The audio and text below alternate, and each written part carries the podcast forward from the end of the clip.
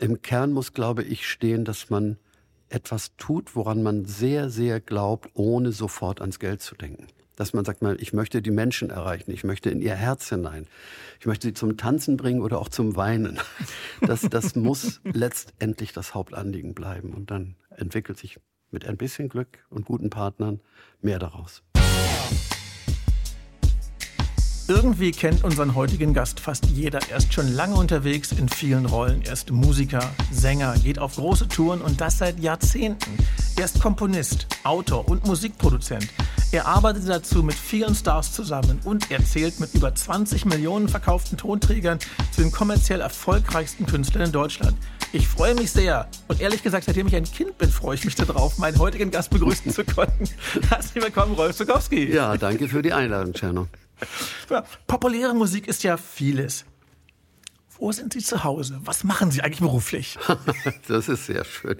Ja, im Moment in diesem Lebensabschnitt ist es so, dass ich eigentlich mich mit meiner Ernte beschäftige. Es gibt so viele Lieder, die ich geschrieben habe. Und ehrlich gesagt nur noch sehr wenige, die geschrieben werden wollen. Es liegt auch an den vielleicht 700, 800 Themen, die ich schon bearbeitet habe.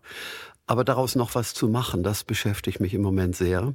Ich habe meine Autobiografie geschrieben, jetzt mache ich das Hörbuch dazu. Aber nochmal die Frage, was hast du beruflich gemacht? Bist du Musiker? Ja, da wo man den Beruf eintragen muss, schreibe ich in aller Regel Musiker.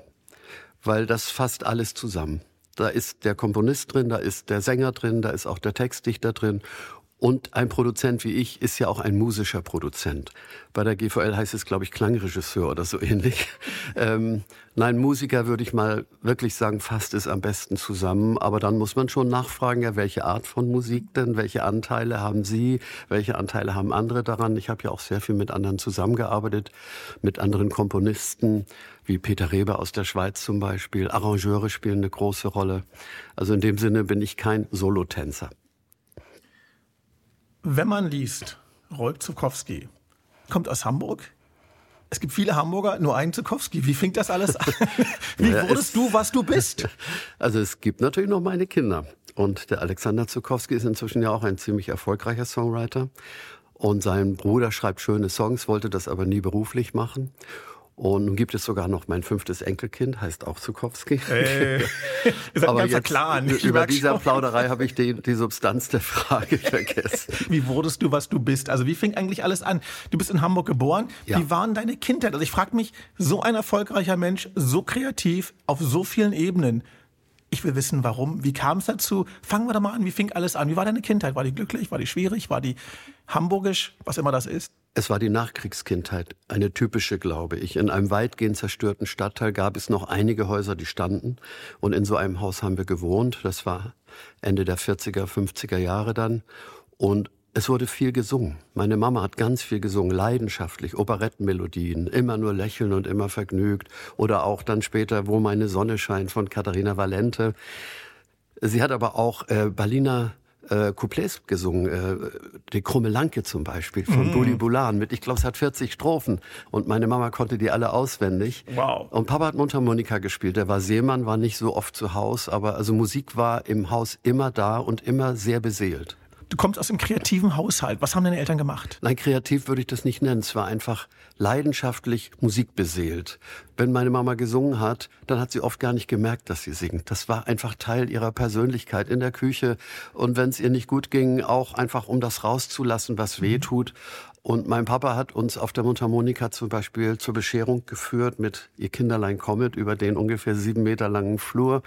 Aber kreativ im Sinne von neue Lieder schreiben war da eigentlich noch keiner.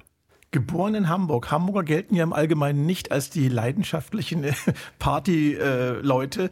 Äh, was du aber jetzt gerade sagst, klingt ganz anders. Also wie hamburgisch bist du? Wie hat dich das geprägt?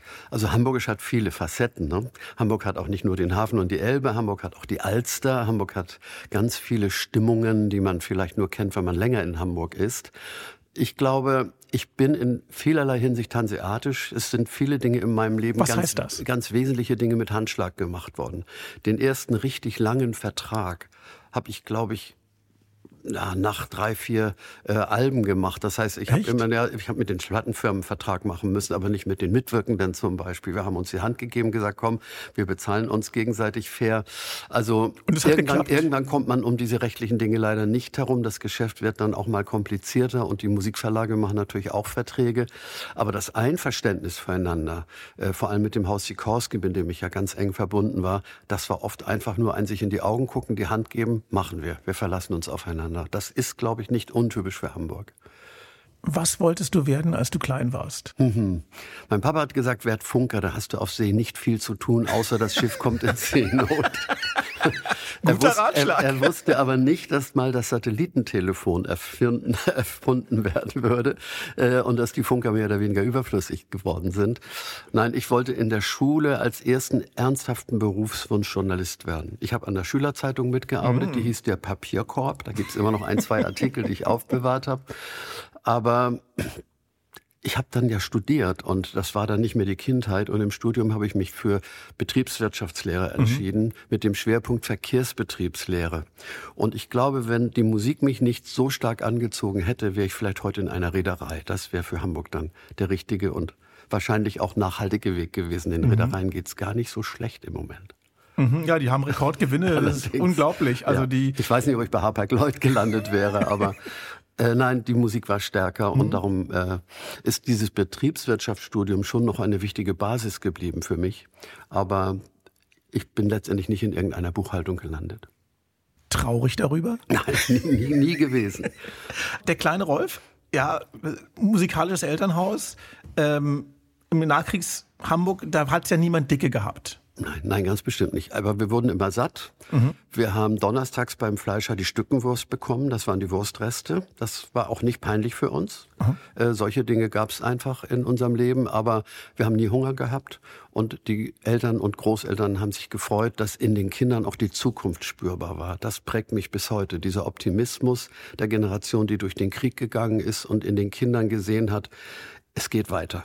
Und das haben sie uns spüren lassen. Und ich möchte davon immer noch selber auch sehr viel weitergeben, auch in schwierigen Zeiten.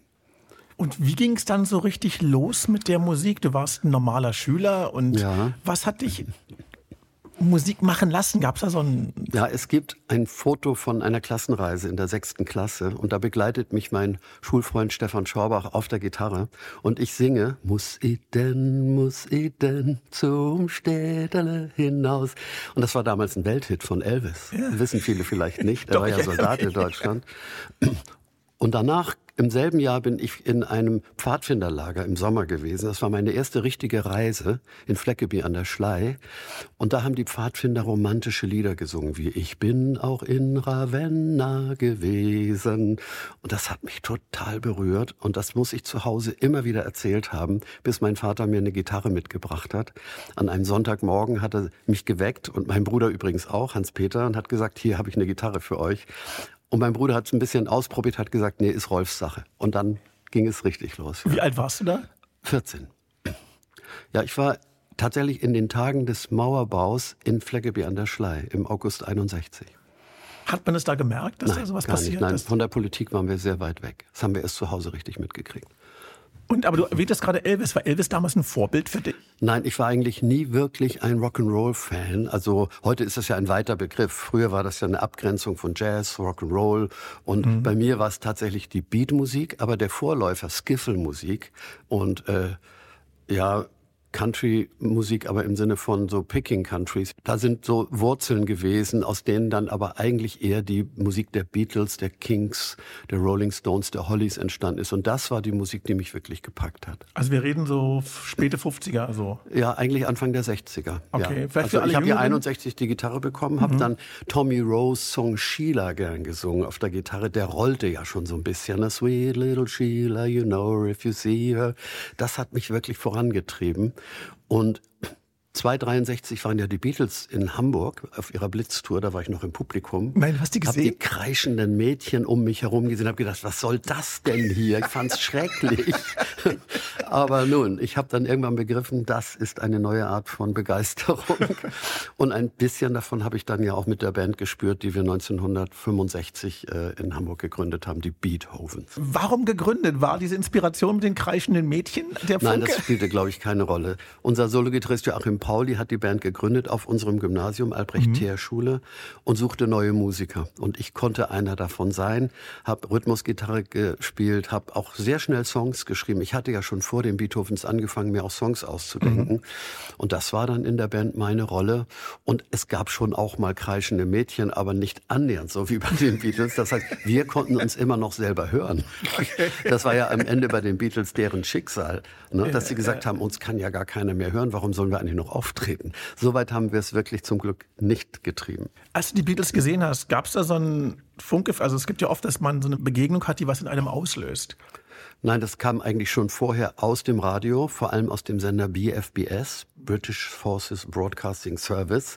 Das war unser wichtigster Radiosender, außer Nachtsradio Luxemburg. Mal ich kurz erklären für alle Jüngeren. Früher, als Deutschland noch besetzt war, gab es Soldatensender und die spielten die Musik, die im deutschen Radio nicht zu hören war. Hier ja, in Berlin war es EFN. In Norddeutschland im BFBS, der englische, mhm. und in Frankfurt und Umgebung der AFN, der amerikanische. Und da waren mehr auch dann die Jazz-Einflüsse übrigens sehr stark. Mhm. Und bei uns eher so, sagen wir, die, die Beat, Pop hieß es damals noch nicht, Beat- und Rock-Einflüsse. Und Gab es in deinem Leben so einen Moment, wo du gesagt hast, Musik, das ist es, wo du es einfach gewusst hast? Ja, auf jeden Fall. In dem Moment, wo ich die Gitarre in der Hand hatte. Ach, ich glaube, ich habe meine Familie verrückt gemacht äh, mit den wenigen Akkorden.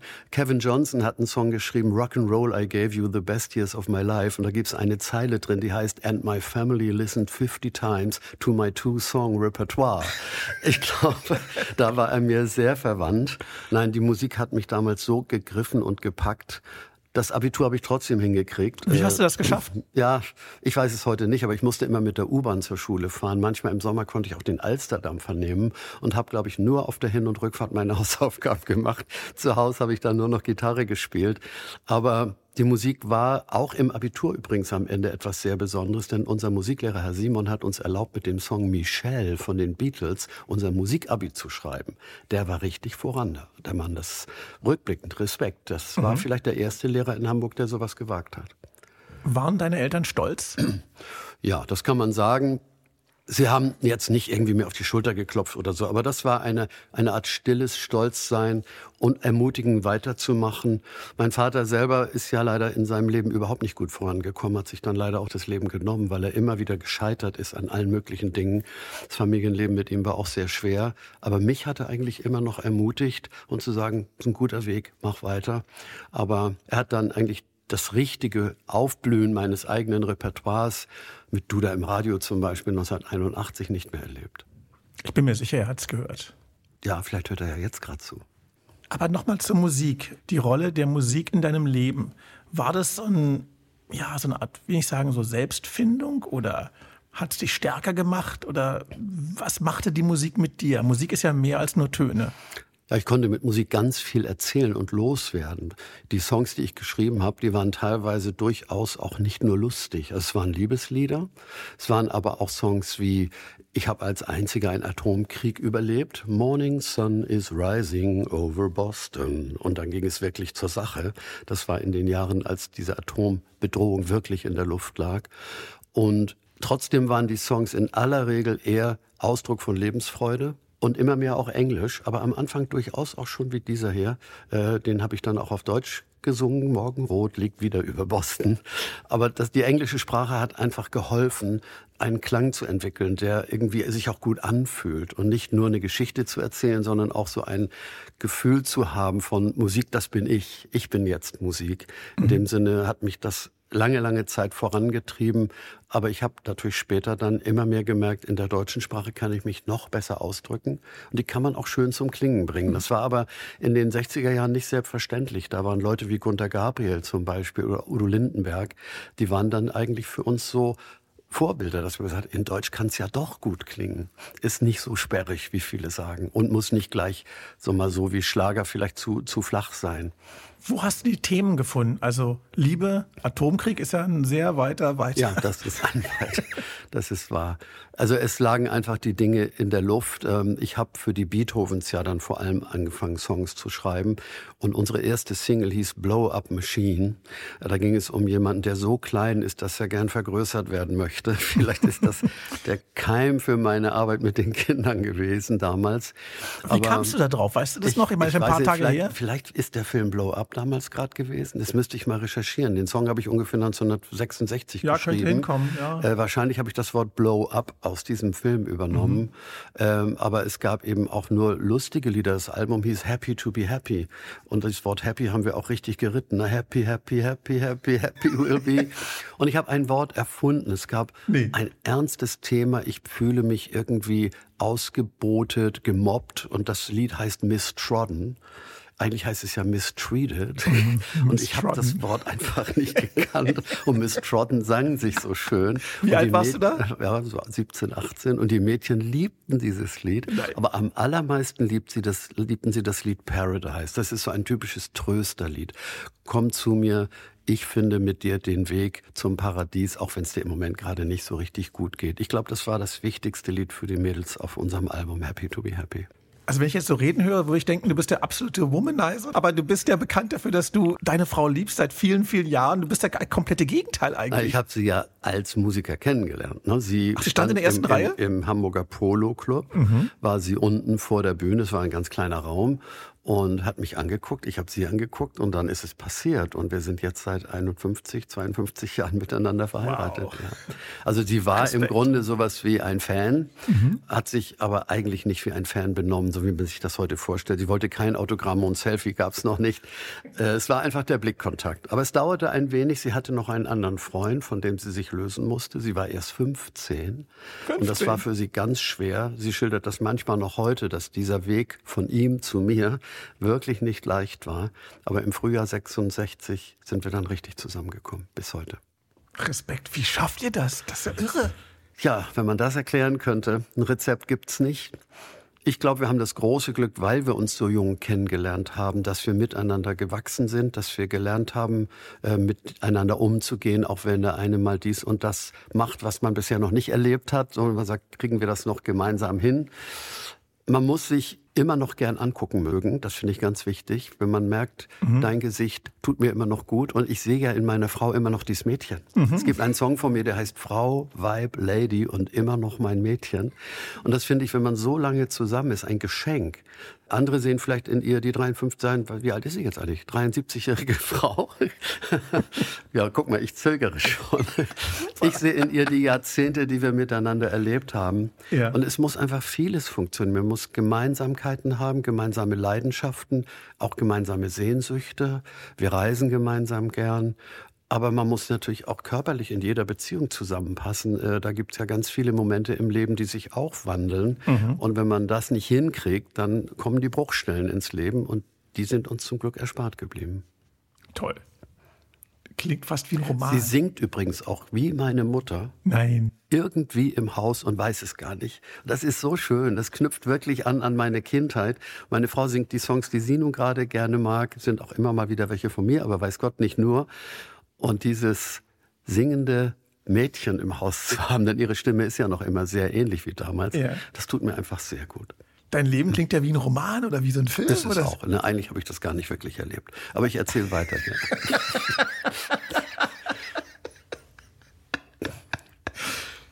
Du hast Musik gemacht, du hattest eine Band, du hast die Liebe deines Lebens durch die Band kennengelernt. Dein Leben war eigentlich klar. Und dann auf einmal studierst du BWL, Betriebswirtschaftslehre. Für viele Leute das langweiligste, das trockenste, was es gibt, nur Zahlen, Zahlen, Zahlen. Warum?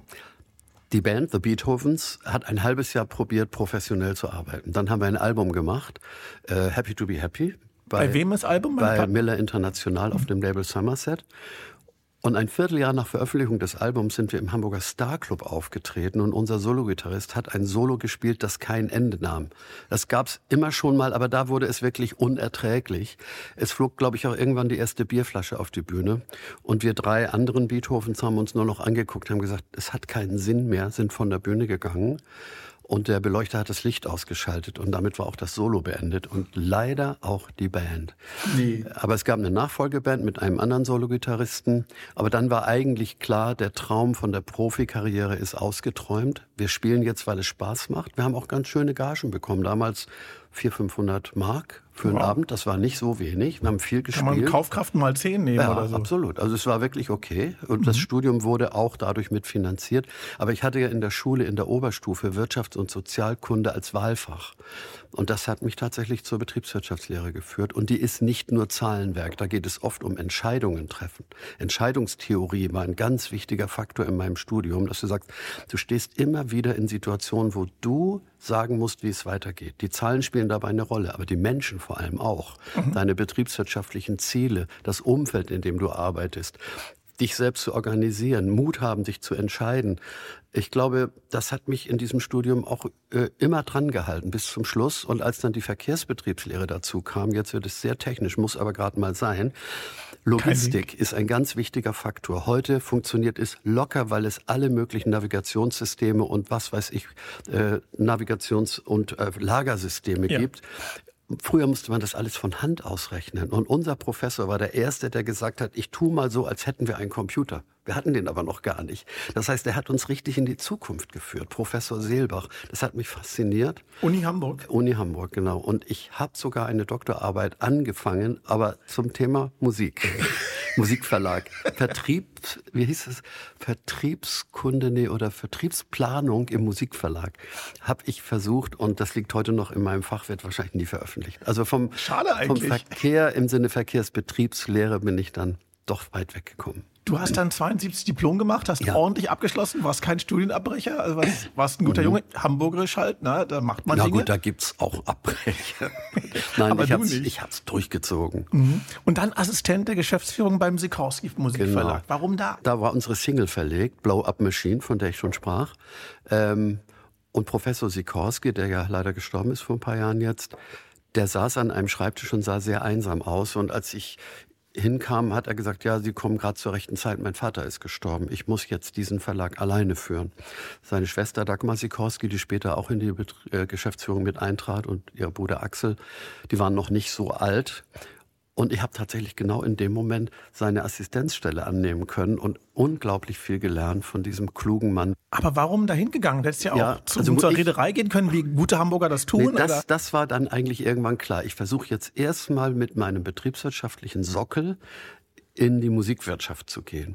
Und das war die einzige Firma, die ich kannte, weil da unsere Single verlegt war. Und ich war so naiv zu glauben, die müssen mich ja empfangen. Die haben ja meine Single verlegt.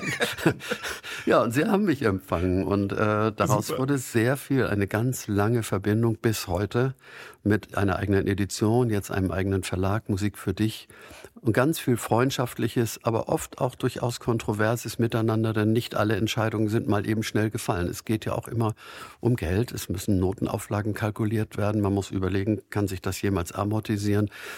Das mussten wir auch miteinander ausfechten teilweise. Mhm. Was hast du da gelernt? Also wenn man überlegt, du kommt ein Musiker, einer, der gerne spielt, der Spaß auf der Musik macht und dann studiert er, weil er was studieren muss, auf einmal das harte Business. Wie viel von dem, wenn du dich heute siehst, ist inspiriert von der Spaßmusikgeschichte, von der BWL oder von dem, was du gelernt hast, dann danach im Sikorski Musikverlag? Also ich glaube, die Bandbreite, was Musik ist, habe ich bei Sikorski kennengelernt. Mehr als man es vom Radio, Fernsehen und irgendeinem Konsum her kann. Und es prägt mich, glaube ich, bis heute am allermeisten. Die Substanz einer Komposition, eines Songs ist ganz entscheidend. Aber ein Musikverlag kann eben, wenn er von Prokofjew bis zum Kinderlied Dinge verlegt und große, erfolgreiche Schlager-Pop-Songs. Les Humphrey Singers waren im Haus zum Beispiel. Mhm. Ich habe da gelernt, dass Musik eben in einer ganz breiten, äh, regenbogenartigen äh, Auffassung gelebt werden kann, dass man davon leben kann, Songs zu schreiben, dass man mhm. aber auch ein Arrangeur sein kann, dass man Noten herausgeben kann, damit Werke aufgeführt werden und zwar vielleicht nicht nur von Tanzbands, sondern auch in Schulen, in Musikschulen, das hat mich, glaube ich, später immer mehr geprägt, dass meine Lieder, mein Repertoire durch so einen Musikverlag profitieren.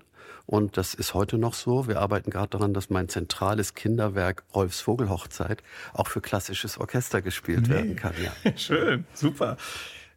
Ich muss ganz ehrlich sagen, es fällt schwer, den Überblick zu behalten von dem, was du alles gemacht hast, weil es extrem viel ist. Also ja. auch in der Vorbereitung, ich dachte, ich weiß ungefähr, wer du bist, weiß, was du machst, dann fiel mir auf, das, was ich weiß, dann. Kannst du dir jetzt vorstellen, wie schwer es war, meine Autobiografie zu konzipieren, bis ich da überhaupt eine Struktur hatte? Ich habe mich dann entschieden, nicht nur einen Lebenslauf zu schreiben, sondern fünf oder sechs so themenbezogene. Ne? Mhm. Also einfach mein Leben durcherzählen konnte ich selber auch nicht. Also da kann ich sehr gut nachvollziehen, wie es dir ging in der Vorbereitung dieses Gesprächs. Aber eine Sache, ich wusste nicht, dass du beim Eurovision Song Contest dabei warst. Hast du da erfolgreich Nein, Du hast nicht ferngesehen. Ich habe doch dirigiert. Hast nicht zugeguckt? 1981 in äh, Dublin. Da war, damals durfte ich noch nicht ferngucken. in Jerusalem. Na gut, ich war ja mit Peter Reber zusammen. Peter Reber war ja der leitende, äh, sag mal, Kreative von Peter Sue und Mark, einem Trio aus der Schweiz. Dort wirklich eine Legende, kennt jeder. Und Peter war bei uns im Musikverlag und äh, er war betreut von den Produzenten von Les Humphreys. Und die hatten mit Les Humphreys so viel am Hut, dass sie Peter und Mark eigentlich so auf dem Nebengleis gefahren haben. Und das war Peter irgendwann nicht mehr genug. Und darum hat er sein eigenes Label gegründet in der Schweiz und hat mich gefragt, ob ich nicht mit ihm zusammenarbeiten will. Ich hatte nämlich einen Text für ihn geschrieben, der mhm. Song Hey Mama. Äh, den habe ich über Nacht geschrieben, weil er im Studio offenbart hat, ich habe für das, was wir heute aufgenommen haben, noch gar keinen Text. und dann sind wir zusammengekommen und Peter und Mark als Vertreter der Schweiz haben mich dann tatsächlich auch zum Grand Prix Eurovision de la Chanson, so hieß das ja damals, mitgenommen. Zuerst nach Den Haag mit dem Song Jumbo Jumbo. Ich war, glaube ich, fünfmal dabei. Peter hatte ja auch sehr gute Beziehungen zu anderen Schweizern, Paola, mhm. zum Beispiel Cinema, mhm. die Pepe Lienhardt Band mit Swiss Lady. Und es waren wirklich die größten Abenteuer, die ich auf irgendeiner Showbühne erlebt habe, vor diesem Orchester zu stehen. Echt? Die größten ja. Abenteuer, ich meine, du warst auf so vielen Bühnen in Jahrzehnten, das waren die größten Abenteuer beim Grand Prix Revision de ja, la also, Chanson? Also das Bewusstsein, ein paar hundert Millionen Menschen schauen jetzt zu und wir sind hier für die Schweiz und wir wollen wirklich äh, mit erhobenem Haupt nach Hause kommen. Das war eigentlich nicht zu toppen.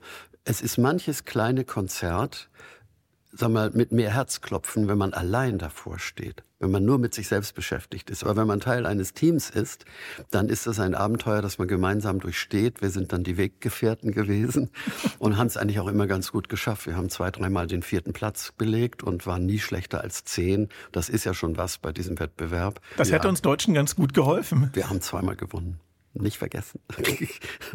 Man kann nicht immer Gewinner sein. Aber Peter, und seine Gruppe sind für mich etwas ganz Wesentliches an Erfahrung geworden. Seit Ende der 70er Jahre wachsen die allermeisten Kinder auf mit Rolf Zukowski. Das mag sein. wie, wie fing das an mit diesen Kinderliedern? Ich meine, du hast viele Beatmusik, dann international erfolgreich und dann zu Kindern. Also die Logik dahinter, die ist, liegt nicht so offenkundig gleich vor einem. Also wenn man den Song Blow Up Machine hört, ahnt man das aber, ne? dass es mich zu den Kleinen hinzieht. Nein, wir wurden ja sehr früh Eltern, das ist entscheidend. Ne? Ja. Äh, meine Frau war 21, ich 24, als Anushka geboren wurde. Und Anushka hat sehr früh angefangen zu singen. Wir wohnten im Dachgeschoss ihrer Eltern, wo wir heute das ganze Haus bewohnen können. Ähm, und sie hat gesungen. Ich glaube, mit anderthalb Jahren ging es los. Die klassischen Kinderlieder. Es gibt eine Liederfibel, die kann ich sehr empfehlen, vom Schwann Verlag. Da sind die Noten wie kleine Figürchen dargestellt. Alle meine Entchen. Das sind dann eben Entchen, die die Tonleiter mhm, rauflappen. Mhm. Das hat sie gesungen. Wir fanden das ganz wunderschön, haben im Raum daneben gesessen und ihr zugehört. Und dabei wurde mir aber irgendwie immer deutlich, dass eigentlich die Lieder mit ihrem Leben nichts zu tun haben dass das schöne Welten sind, in denen sie da zu Gast ist. Äh, aber es klappert die Mühle am rauschenden Bach und so. Das fand bei uns nun mal nicht statt.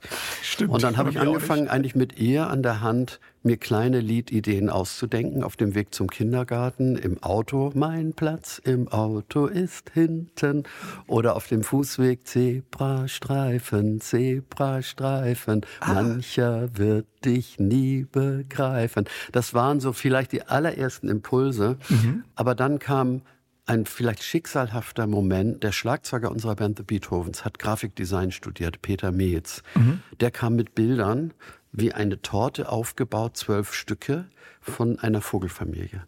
Vom Pärchen, das sich kennenlernt, bis zum Pärchen, das am Ende sein Kind loslassen muss. Mhm. Und meine Frau war schwanger mit dem zweiten Kind. Und ich habe Peter gefragt, ob ich diese Bilder vertonen darf. Das war 74. Und er hat gesagt, ja, gerne. Aber es ist ein Gemeinschaftswerk geworden, aus dem eigentlich so immer noch, ich habe es vorhin schon mal so genannt, der Kern meines ganzen Liedschaffens entstanden ist. Es geht ja auch nicht nur um Kinder dabei. Ich glaube, mhm. das ist für das Verständnis meiner Arbeit und meines Denkens und Fühlens wichtig. Es geht um die Eltern, die sich finden, die ein Nest bauen, Fürsorge fürs Kind die ihr Kind großziehen, die an der Bettkante, das Lied Sie nur die Sterne, auch Gedanken haben von, wir werden dieses Kind nicht immer bei uns haben können und die am Ende das Kind loslassen müssen.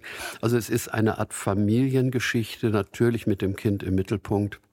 Und daraus hat sich dann immer noch mehr entwickelt. Und diese kleinen Liedteile wurden später zur Schulweg-Hit-Parade, vier Jahre später. Diese Songs gibt es ja schon sehr lange, die sind ja praktisch unsterblich. Na, das, kein Lied, das hat Hermann Hesse sehr gut gesagt. Unsterblich sind nicht mal die Lieder, keines klinget ewig wieder. Ein ganz kluger Satz. Hermann Hesse hat immer recht. da will ich nicht widersprechen. Ja.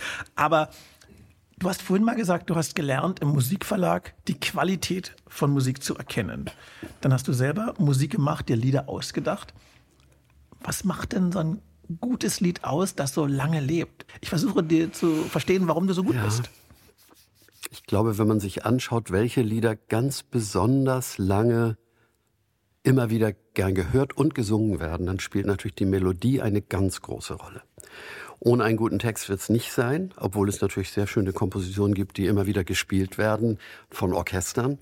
Aber ich glaube, wenn man ein Lied in sich singen kann, ohne dass es aus dem Lautsprecher kommt, wenn man es aus einer Stimmung heraus lossingen kann, wie wie schön, dass du geboren bist, wenn das einfach raus will und wenn die Melodie und der Text in Gemeinschaft es schaffen, dann kann so ein Lied sehr, sehr lange aktuell sein. Man kann es dann sogar Weihnachten in der Weihnachtsbäckerei singen, ohne die CD aufzulegen oder Spotify einzuschalten. Ich glaube, das ist für mein Repertoire entscheidend gewesen, dass die Menschen die Lieder verinnerlichen konnten, dass es eine Erlebniswelt in diesen Liedern gibt, die sie auch spüren. Ich mhm. habe oft gehört, du hast Worte gefunden für Dinge, die wir auch fühlen, aber so nicht ausdrücken konnten. Und wenn dann die Emotion des Themas auch noch in der Musik eingefangen ist, dass man sagt, das Lied hat genau die Stimmung. Ich mhm. schaff das schon, ich schaff das schon, ich schaff das ganz alleine, dann wird das zu einem Lied, das sich mit der Person richtig verbündet, ganz innerlich. Man wird zum Teil der Biografie dieser Menschen. Und das macht natürlich Musik sehr nachhaltig. Und da bin ich wirklich überhaupt nicht der Einzige. Ich beobachte das auch bei vielen anderen, dass genau das ist. So ein Lied wie Yesterday zum Beispiel hat ja auch diese Kraft. Woher kannst du das? Du hast nie Musik studiert, du hast nie Komposition ja. studiert, du hast nie, du bist kein Germanist. Woher kannst du das? Ein Nachkriegskind aus Hamburg, das BWL studiert hat und Gitarre gespielt hat. Woher kannst du das? Also das könnten sich, glaube ich, viele Singer-Songwriter fragen, die auch nichts studiert haben. Manchmal als wir im Studio dann mit Arrangeuren gearbeitet haben, wie Werner Becker zum Beispiel, großartiger Mann, habe ich immer gedacht, der hat ganz viel gelernt, aber vielleicht hat er darum so ganz einfache Dinge irgendwie nicht so richtig geschafft, weil er sich immer wieder gemessen hat an dem, was er gelernt hat. Und je mehr man studiert, desto mehr vergleicht man sich natürlich auch mit dem, was schon da war oder mit irgendwelchen Kompositionsregeln, die es einzuhalten gibt und die zu durchbrechen Mut erfordert. Ich bin ja einer, der im Wesentlichen über eine Textidee zum Singen gekommen ist. Meistens schlummert in so einer Textzeile wie Herzlich willkommen, schön, dass du da bist. Da klingt schon innerlich für mich die Melodie, obwohl es erstmal nur eine Textidee ist. Und dieses Miteinander entstehen von Musik und Text, das scheint irgendwie etwas zu sein, was für mich typisch ist. Und ich weiß gar nicht, ob man das irgendwo lernen und studieren könnte. Aber Vielleicht. wo kommt's her? Ich meine, ich, ich, ich habe auch jeden Tag viele Gedanken, aber mal ehrlich, bei mir kommen nicht so eine Melodien raus und nicht so eine Texte. Was macht dich so aus? Wo kommt das her? Die Frage hast du dir bestimmt schon ein paar Mal gestellt. Ja, aber vielleicht soll es ein Geheimnis bleiben. Es gibt ja diese schöne Novelle vom Puppenspieler von Heinrich von Kleist, der nicht mehr spielen kann, weil er begriffen hat, wie es geht. Und ich glaube, das ist ein Geheimnis. Man hat ein Talent, man hat ein Umfeld, man hat Einflüsse wie meine leidenschaftlich singende Mutter. Man hat Einflüsse wie die anderen Künstler, die man bewundert, äh, in ihrer Art zu schreiben, in ihren Songs, wo man sagt, diese Art von Song, das ist es. Und wenn man dann zu viel weiß, es zu akademisch nimmt, ich glaube, dann kommt man von dieser Spur ab. Ich muss noch mal kurz zu einem Textteil, den du gerade erwähnt hast. Glaub an dich, geh deinen Weg, lass dich nicht kleiner machen. als du bist. Du hast, bei dir ist immer Ermächtigung, immer stark machen. So könnte man sagen, ist ein großes Thema. Wurdest du so oft runtergemacht? Nein, aber mein Vater offensichtlich. Und vielleicht ist das auch in dieser Haltung von mir drin. Mein Vater hat sich als Kind und Jugendlicher, glaube ich, nicht genug anerkannt gefühlt. Ist mit 14 Jahren schon zur See gefahren. Auch um von zu Hause wegzukommen. Hat sich, glaube ich, mit Obrigkeiten immer sehr schwer getan. Hat sehr oft die Schiffe gewechselt, die Arbeitsplätze. Und ich glaube, den Mut zu verlieren, den Glauben an sich selbst zu verlieren, das habe ich in ihm natürlich leider über die Jahre immer mehr beobachtet, konnte ihm auch nicht dabei helfen, konnten wir alle nicht. Und ich glaube, dass das ein Teil meiner Überzeugung ist, das zu tun, was ich tun kann, damit Kinder, Jugendliche, Eltern an sich selbst glauben, aneinander glauben, sich miteinander voranbringen und sich nicht so leicht be beirren lassen von den vielen, vielen Dingen des Lebens, die einen auch sehr in Zweifel bringen können. Mhm. Obwohl man die auch ernst nehmen muss. Es ist ja ganz klar, man kann ja vor vielen Herausforderungen wirklich nicht flüchten. Man muss denen auch oft mhm. einfach standhalten und Dingen entgegentreten, die Fehlentwicklungen sind. Also gerade dieses Ich schaff das schon, dieser Song, den, wenn man heute online geht, so auch auf TikTok, hört man, sieht man irgendwelche Frauen, irgendwelche Männer, irgendwelche Kinder, Wahnsinn, Leute ja, singen diesen ja, war, alten, ich, alten Song. Ich glaube, er war zwei, drei Wochen lang Platz eins der TikTok-Charts. Unglaublich. Ich als älterer Herr. Mann, ja, wieso? Wieso wie, wie schaffst du es jetzt, ein Teenie-Star zu werden? Ja, das ist die Systematik von TikTok. Die gucken sich so einzelne Zeilen raus, die sich so gut synchronisieren lassen und wo man auch viele Visualisierungsideen hat. Jetzt sei nicht so bescheiden. Nein, nein, also ich glaube, ich selber habe ja das Lied auf TikTok eingebracht in einer Streichholzschachtel der Illustratorin Sarah Sedgast, die dreidimensionale Bildchen in Streichholzschachteln reinbaut. Das sieht aus wie Bühnenbilder. Und wir haben auch das Lied Ich schaff das schon gemacht. Das mag ein Stück dieser Faszination gewesen sein, aber die Filmchen, die die vielen Männer und Frauen und Jugendlichen da eingebracht haben, die gehen ja in sonst was für Dimensionen, sind teilweise auch ein bisschen schlüpfrig und fragwürdig. Aber es ist oft sehr witzig und manchmal auch rührend, wirklich anrührend, in schwersten Lebenssituationen zu sagen, ich komme da durch. We shall overcome. Mein großes Vorbild aus Amerika. Mein Ich schaff das schon ist eigentlich die Individualisierung dieser großen amerikanischen Echt? Hymne. Ja, das so war will. das, ja? Nein, Entstanden ist es durch den Spaziergang mit meinem Sohn Andreas, der war damals knapp drei Jahre alt und der ist gestolpert in unserem Treppenviertel in Blankenese. Und ich wollte ihn aufheben und er hat mich angeguckt, hat gesagt, ich schaffe das schon. Und auf dem Spaziergang ist dieses Lied entstanden. Aber der Duktus wow. ist natürlich ähnlich wie We Shall ja. Overcome, nur eben auf eine einzelne Person bezogen. Hättest du dir damals vorstellen können, dass Jahrzehnte später es Videoplattformen gibt, wo Leute Filme von sich aufnehmen, wo sie diesen Song sehen? Nein, ich ich hätte mir vieles nicht vorstellen können. Ich habe nur recht bald, als das Lied veröffentlicht wurde, 1984, gemerkt, in dem Lied steckt eine ganz besondere Kraft. Und es ist eigentlich gar kein Zweifel, dass es wirklich mein wichtigstes Lied ist. Denn es hat sehr viele Menschen zurückgebracht ins Leben. Mhm. Ich wurde nicht selten in den Arm dafür genommen, unter dem Motto, ohne das Lied gäb's mich vielleicht gar nicht mehr. Und das geht einem schon sehr, sehr zu Was macht das mit dir? Ja, das erschüttert mich, aber es erfreut mich auch und ich finde dann in dem Moment auch gar keine Worte. Man kann sich dann nur etwas länger im Arm halten, mehr geht nicht. Deine Kinder sind auch in der Musik vielfach unterwegs? Mein Sohn Alexander ja ganz intensiv als mhm. Songwriter, oft auch in so Songwriter-Gemeinschaften. Und der jüngere Sohn spielt sehr gut Gitarre, spielt äh, auch im Unsorg-Theater ab und zu, mhm. ist aber beruflich auf anderen Wegen und singt einfach sehr gerne. Und ich freue mich immer, wenn wir nochmal gemeinsam singen. Und deine können. Tochter singt auch, wenn ich Ja, Anushka ist natürlich damals ja der Auslöser für meine ganze Kindermusikwelt geworden. Und sie hat ein ganz schönes Album am Anfang der Zukunft und eine Playlist, heißt der Eltern-Soundtrack, Willkommen im Leben. Äh, sie singt auf allen Alben von mir, glaube ich, bis auf drei oder vier. Mal als Kind, mal als Jugendliche, mal als erwachsene Frau. Und sie hat auch sehr schöne Songs geschrieben. Leider sie kann ist Pilates-Lehrerin und Yoga-Lehrerin. Echt? Deswegen bist du so fit? Naja, ich gucke gerne mal zu. ja, stimmt. Tief stapeln, tief stapeln. Wie stolz bist du als Vater? Also für mich ist Dankbarkeit ganz wichtig. Demut, dass man sagt, ich hätte ja nie erwartet, dass mir das geschenkt wird vom Leben dass ich gerade das Glück habe, das erleben zu dürfen. Ich glaube, man kann auf eigene Leistung stolz sein, dass man sagt, das hätte ich mir selbst ja kaum zugetraut. Dann darf man, glaube ich, ruhig mal sagen, darauf bin ich jetzt stolz. Aber ich habe ja nicht sehr viel dazu beigetragen, wie meine Kinder sich entwickelt haben. Wir sind gemeinsam durchs Leben gegangen. Aber es hast sie aufgezogen, mich, hast ja, aber es gibt, das ist für mich nicht so viel Impuls gewesen, dass das Wort Stolz mir über die Lippen käme. Ich freue mich, wie sie durchs Leben gehen, freue mich auch, dass sie Perspektiven haben, und bin auch sehr dankbar für das, was Sie in mein Leben gebracht haben. Dazu zählt zum Beispiel eine Sache. In den ganz frühen Jahren, als sie alle noch klein und zu Hause waren, haben sie mich nie gestört, wenn sie gemerkt haben, der arbeitet gerade an einem neuen Lied. Dann saß ich im Wohnzimmer mit der Gitarre, habe schon zum ersten Mal so ein bisschen was gespielt, was ich nur vorher nur im Kopf hatte. Und sie sind dann nicht gekommen und haben gesagt, was machst du da und wie geht denn das oder so. Also das ist nicht selbstverständlich. Äh, vielleicht haben mhm. sie einfach gespürt, hier ist jetzt gerade irgendwas Geheimnisvolles und wir werden schon irgendwann das ganze Lied hören. Mhm. Dafür bin ich Ihnen heute noch dankbar. Manch einer weiß nicht, dass du einer der großen Köpfe bist hinter Peter Maffeis Tabaluga. Wie kam es denn dazu? Ja, mit Peter habe ich ja nun gerade 40 Jahre Tabaluga gefeiert. Unglaublich, was er aus diesem kleinen Drachen gemacht hat. Das ist ja sein ganz großes Ding. Ich habe ihn letztendlich in die Welt gesetzt, weil Peter 1982, 83 mal was ganz anderes machen wollte. Er ist auf mich zugekommen über seinen Freund Dieter Viering, hat gesagt, ich würde gern mit dir Weihnachtslieder machen. Und mir sind genau zwei Lieder eingefallen. Wäre uns der Himmel immer so nah und auf der Suche nach Weihnachten. Dann habe ich Peter angerufen und habe gesagt, Peter, mehr, mehr fällt mir nicht ein.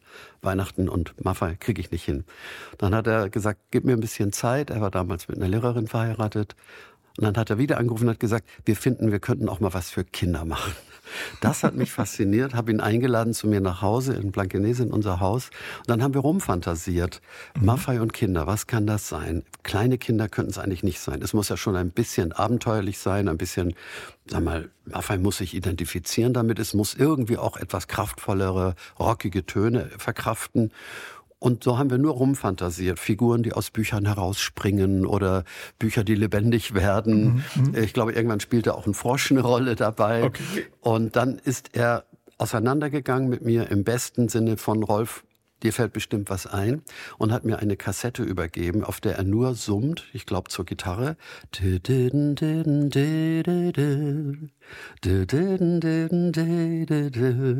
Und diese Kassette habe ich mir immer wieder angehört, habe gedacht, dieser Kerl, Lederjacke und so ein weicher Kern, da ist doch was. Und daraus ist eigentlich die ganze Philosophie von Ich wollte nie erwachsen sein entstanden. Den Text habe ich dann ja darauf geschrieben. Von in mir ist was Weiches, das muss ich beschützen. Darum dieser Panzer, darum die Schildkröte Nessaya.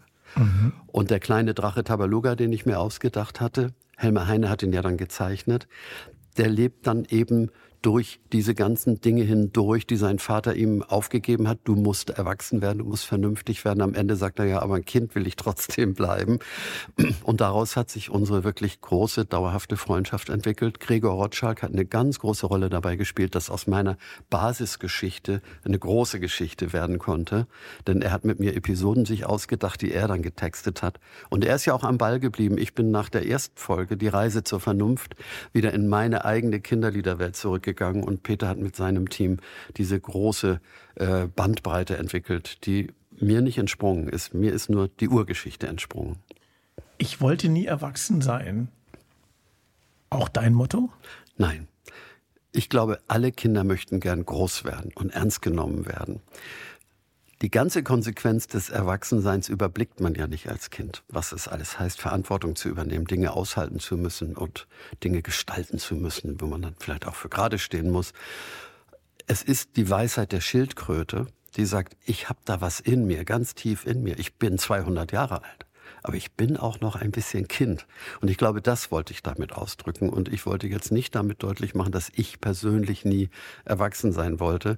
Ich habe allerdings jetzt ja gerade wieder gehört, und das war total berührend, wie hunderte von Menschen dieses Lied als Hymne singen. Ich wollte nie erwachsen sein. Und damit dann doch vielleicht ausdrücken, dass es auch ihre ganz persönliche Überzeugung ist, das Kind in sich selber ist ein Schatz, den müssen wir bewahren. Und es geht mir sehr, sehr unter die Haut, wenn ich das höre. Und für Peter ist es, glaube ich, außer über sieben Brücken das wichtigste Lied überhaupt geworden. Was er daraus gemacht hat, kann ich nur ganz, ganz herzlichen Dank dafür sagen. Es gibt von dir das Zitat, Musik ist so etwas wie ein Verbündeter. Mhm. Was meint das? Oder wo hat die Musik geholfen gegen die Unbill des Lebens? Ich habe einen ersten Sammelband meiner Texte gemacht, 1985, glaube ich. Das hieß Meine Lieder, meine Freunde. Ich habe in vielen Situationen gestanden, wo ich ohne ein Lied, das ich einfach mal so zur Gitarre singen kann, manchmal auch ohne Technik oder mit einer Technik, die schlecht ist, gemerkt, aber dieses Lied hat die Kraft, das hilft mir in dieser Situation da durchzukommen. Ich kann das Publikum einbeziehen, ich kann so ein Call-and-Response-Lied singen. In meinen Liedern kommen ja oft auch Wiederholungen vor, ne? Die Jahresuhr, Januar, Februar, März, April, die Jahresuhr steht niemals still und das Echo kommt vom Publikum. Und darum sind Lieder oft meine Verbündeten gewesen, um in Situationen, wo ich nicht eine Rede halten konnte oder wollte oder wo das nicht angebracht war oder wo ich gegen wirklich schwierige Umstände ansingen musste. Ich sage mal ein Beispiel. Auf einer meiner großen Elbtourneen im Jahr 2000 habe ich in Geesthacht auf dem Feldherrenhügel, ich glaube ich mit ungefähr 5000 Leuten gesungen und gegen Ende des Konzertes ist die Tonanlage ausgefallen. Es war einfach nichts. Der Generator war trocken gelaufen. Und ich habe dann gesagt, okay, dann machen wir das jetzt so. Ich singe immer etwas für die ersten zehn Reihen und dann dreht ihr euch alle um und singt es nach hinten weiter. Das hat funktioniert. Ich? Zehn Minuten lang mit Liedern von mir haben wir so weitergesungen und es war eine super Laune. Und am Ende haben wir uns nur noch gegenseitig applaudiert, dass es doch auch ohne Technik geht. Ja. Wir haben jetzt viel geredet über Musik, über deine Geschichte der Musiker muss aber auch Miete bezahlen. Der Musiker muss sich auch finanzieren können. Also Musik ist auch Teil eines Geschäftes, eines Business. Du bist ja schon sehr, sehr lange dabei. Ja. Wie hat sich dieses Business verändert? Vielfältig.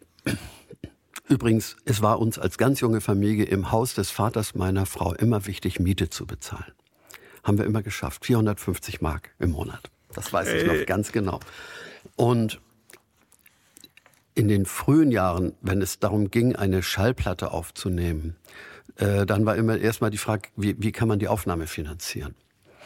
Man suchte eigentlich immer, wenn es irgend geht, einen Etat bei einer Schallplattenfirma, denn das Geld zum Beispiel für meine Schulweg-Hit-Parade, wären damals so etwa 40.000 Mark gewesen. Das hatten wir einfach nicht. Man brauchte Verbündete. Und dann hatte man aber etwas in der Hand. Wenn es fertig war, hatte die Schallplattenfirma ein Interesse, das auch zu veröffentlichen und zu verkaufen.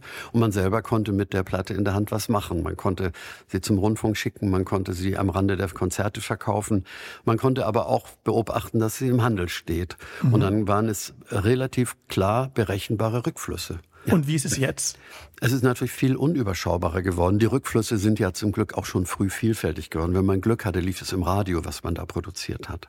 Äh, wenn man im Fernsehen war, gab es auch Rückflüsse. Also es war aber trotzdem überschaubarer, als es heute ist, weil heute die Plattformen, auf denen Musik gehört werden kann, bezahlt oder auch nicht bezahlt, äh, in gar keiner Weise mehr für den, der die Musik gemacht hat, sofort kontrollierbar sind, was läuft da.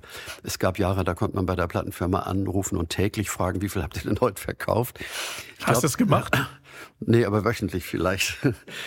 Bei den ersten Chart-Entries war das dann schon sehr spannend zu sehen, was heißt das eigentlich? Ne? So ein Lied wie Cindy von Peters und Mark war in den Top Ten, hatten wir noch nie erlebt und wollten natürlich wissen, was bedeutet das denn jetzt? Mhm. Und da lief dann schon auch ein bisschen die Uhr im Kopf. Das lässt sich nicht verhindern unter dem Motto, komm, verdienen wir ja doch noch mal ein bisschen was. Ähm, ich glaube aber, dass man umso mehr Institutionen wie die GEMA braucht, um zu sagen, da ist ein Wildwuchs entstanden, aber der muss irgendwie unter Kontrolle gebracht werden.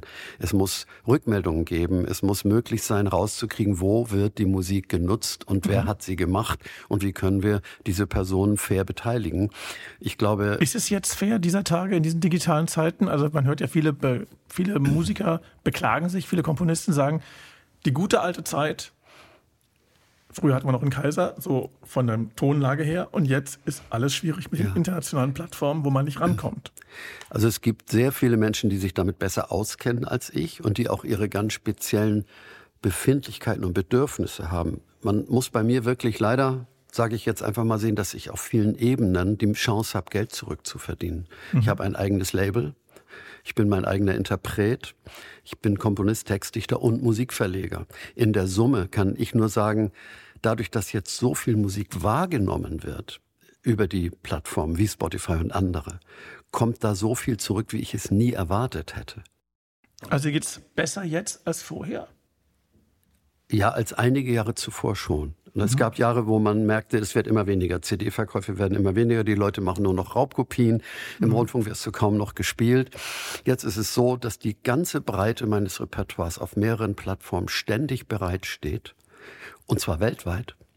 Und dass dadurch eine Wahrnehmung, ein Bewusstsein für dieses Repertoire da ist, wie es lange, lange nicht war. Und darum kann ich mich jetzt auch über die Rückflusssituation als Individuum nicht beschweren. Wenn ich nur Textdichter wäre oder nur Komponist, dann würde ich sagen, die, die Lizenzierungssätze sind wahrscheinlich viel zu klein und müssten dringend nachverhandelt werden. Ob die GEMA die Position dafür hat, nachzuverhandeln, das weiß ich nicht.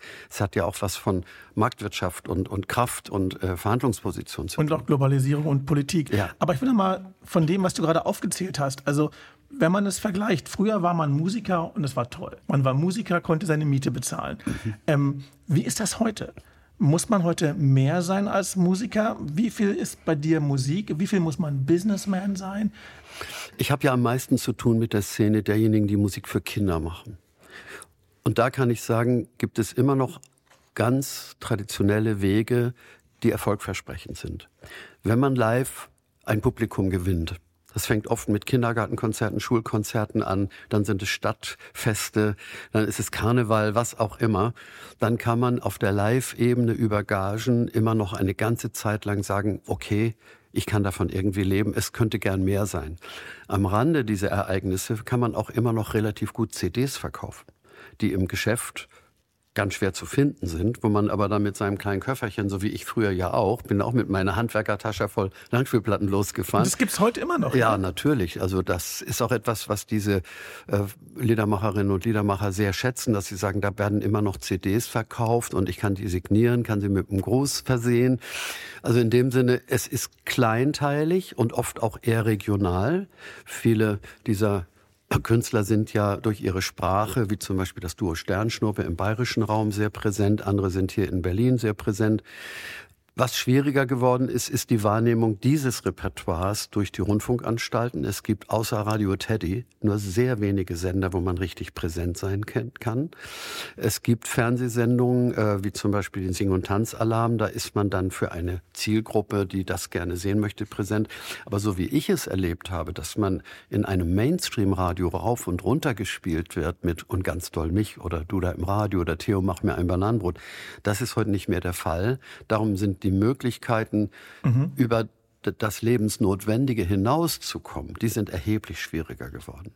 Wenn man deine Biografie liest, da fällt auf, du hast unglaublich viele Projekte musikalisch bedient oder Kooperationen gemacht, müsste man vielleicht besser sagen. Also Hörspielreihen, Musik für die Verkehrswacht. Du hattest Shows im Fernsehen. Du hast Klassik beispielsweise auch erklärt. Also und, und, und, und, und. Du hast schon immer sowas gemacht.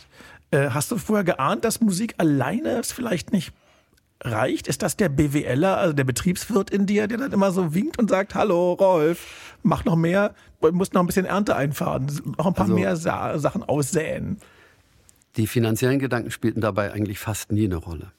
Eigentlich eher die Freude sich mit anderen zusammenzutun und dadurch Impulse zu bekommen, die ich alleine nie gehabt hätte. So sind Dinge entstanden wie Der kleine Tag, ein ganz wunderbares Hörspielmusical, das auch in ganz vielen Planetarien läuft. Äh, so sind Sachen entstanden wie die Schulweg-Hitparade in Zusammenarbeit mit der Verkehrswacht, dem Deutschen Verkehrssicherheitsrat, wo es darum ging, diese unglaublichen Zahlen an Verkehrsunfalltoten Kindern in den 70er Jahren endlich runterzubringen. Und die sind erheblich runtergegangen durch ganz viele Maßnahmen. Meine Lieder sind vielleicht ein kleiner Baustein dieser ganzen Kampagne geworden. Und da ging es mir dann überhaupt nicht darum zu sagen, auf der Ebene verdienst du jetzt plötzlich mehr Geld. Wenn es gut läuft, das ist ja in unserem Genre, glaube ich, das Geschenk des Himmels. Wenn die Menschen es lieben und wenn man mit Partnern zusammenarbeitet, die fair sind und die Kontrolle behalten, dann kommt ja auch Geld zurück. Wenn man nur wenige Menschen erreicht, kann das aber immer noch für die Seele sehr gut sein. Und ich kenne sehr viele, die mit ihren Liedern ein kleines Publikum glücklich machen und nicht unbedingt mehr erwarten. Aber irgendwo müssen sie natürlich trotzdem ihre Miete bezahlen Zahlen. Und in der Corona-Zeit, ich habe an mehreren Hilfsaktionen mitgewirkt, in Hamburg vor allem, da habe ich sehr, sehr viele Anträge gelesen von Künstlerinnen, von Künstlern, Sängern, Sängerinnen, was auch immer, dass sie sagen, ja, ich glaube, Musik muss wieder mehr meine Leidenschaft sein. Ich muss mich davon befreien, davon leben zu müssen. Äh, das habe ich jetzt in der Corona-Zeit gelernt. Ich habe jetzt einen Job, der macht mir auch Spaß und ich weiß, wovon ich meine Miete bezahlen kann. Und Musik mache ich wieder oder Schauspieler bin ich wieder, weil es mich richtig erfüllt. Also da hat sich durch Corona auch ein bisschen was gewandelt Vielleicht kommen einige, wenn sich die Dinge wieder ganz normalisiert haben, dann doch wieder auf den Schwerpunkt Kunst zurück. Aber sich etwas davon zu befreien, es scheint für viele auch ein bisschen äh, eine neue Erfahrung geworden zu sein, habe ich jedenfalls gehört. Von Künstlern, die mit mir persönlich nicht viel zu tun haben, deren Anträge ich aber gelesen habe. Was würdest du jungen Musikern, die uns jetzt hören, auf den Weg mitgeben? Was sollten sie machen, was sollten sie tun oder besser nicht? Also ich glaube, im Kern muss immer bleiben, dass man etwas mit voller Leidenschaft tut, singt, schreibt, produziert, rauslässt. Und dann schaut, mit wem kann ich mich zusammentun, wenn ich damit auch Geld verdienen will. Es ist ja nicht so, dass das jeder unbedingt will. Es gibt durchaus Menschen, die sagen, ich fühle da was und das soll raus. Und ob ich vor zehn Leuten singe und die sagen, das hast du gut gemacht, oder ob ich vor tausend singe, ist mir eigentlich egal. Aber wir sind natürlich hier in einer Gemeinschaft bei der GEMA, wo es immer eher um Größenordnung geht, wo dann auch die Rückflüsse eine große Rolle spielen. Ich glaube, sich mit Partnern zusammenzutun, die fair sind, auf die man sich verlassen kann, ist wichtig. Das können Labels sein, können auch mal äh, Rundfunk-Fernsehpartner sein, wenn man Musiken schreibt für gewisse Sendezusammenhänge. Und heute spielt natürlich die Visualisierung eine ganz große Rolle. Ich glaube, es darf man nicht unterschätzen, dass man heute mit einem Song, der ein unglaublich beeindruckendes Video bekommt, äh, alles an die Wand fegen kann. Das gab es früher nicht. Und dieses Video kann man mit einem Handy machen. Es gibt es nicht selten, dass man sagt, aha, jetzt nehmen mich alle wahr. Das kann zum Beispiel bei TikTok passieren. Und ich glaube, diese Kombi-Kreativität der Visualisierung des Audio spielt heute eine viel größere Rolle als früher. Und wenn man mit einem Song dann so wahrgenommen wurde, dann hat man vielleicht auf anderen Ebenen mehr Chancen, in die Breite wahrgenommen zu werden. Das kann die Auftrittswelt sein, das kann sein, dass man doch mal ein ganzes Album macht, das kann sein, dass man eine, einen Filmauftrag bekommt. Mhm. Aber im Kern muss, glaube ich, stehen, dass man etwas tut, woran man sehr, sehr glaubt, ohne sofort ans Geld zu denken. Dass man sagt mal, ich möchte die Menschen erreichen, ich möchte in ihr Herz hinein, ich möchte sie zum Tanzen bringen oder auch zum Weinen. Das, das muss letztendlich das Hauptanliegen bleiben und dann entwickelt sich mit ein bisschen Glück und guten Partnern mehr daraus. Rolf, du hast Generationen von Kindern begleitet. Mit deiner Musik bist du auf vielen Plattformen bis hin zu TikTok. Seit langem bist du sehr, sehr, sehr berühmt. Was möchtest du, was man über dich sagt? Woran soll man sich erinnern? Rolf Zukowski, das ist doch der, der was? Der uns durch die Kindheit begleitet hat und den wir auch im Erwachsenenalter noch in uns tragen und den wir sogar bis zum Lebensende irgendwie als musikalischen Wegbegleiter gerne an unserer Seite hatten und haben. Und das ist der Fall und ich hoffe, das bleibt noch lange so. Rolf Zukowski, vielen Dank für das Gespräch. Danke auch. Wenn Ihnen, wenn dir dieser Podcast über Geschichten hinter der Musik gefallen hat, dann abonniert uns. Auf diesem Kanal kommt noch mehr. Auch würden wir uns über eine Bewertung freuen. Lasst es einfach Sterne regnen. Auf bald! euer Czerny.